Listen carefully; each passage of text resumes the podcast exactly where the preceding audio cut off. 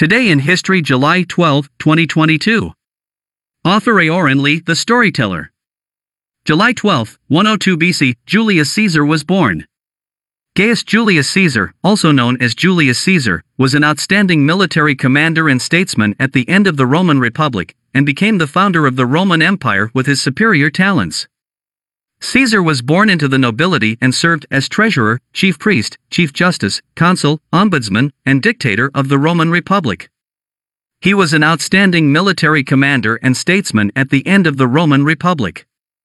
During his reign, the Roman Republic once expanded its territory to Europe, Asia, and Africa. In 78 BC, Caesar began his political activities, first as a military protector, and later rose through the ranks to become the governor of the Spanish provinces on the Roman expedition. He knew that in order to get promoted, he needs the support of influential people.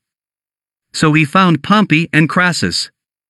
In 60 BC, he secretly formed a three headed alliance with Pompey and Crassus, and then became the governor of Gaul, conquering all of Gaul, around present day France, in eight years, and also attacking Germania and Britain.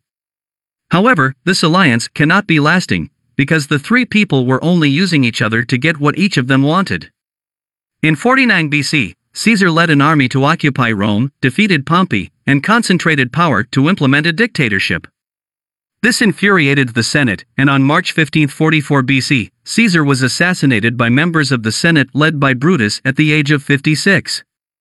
After Caesar's death, his nephew and adopted son Octavian defeated Antony, founded the Roman Empire, and became the first emperor of the Roman Empire.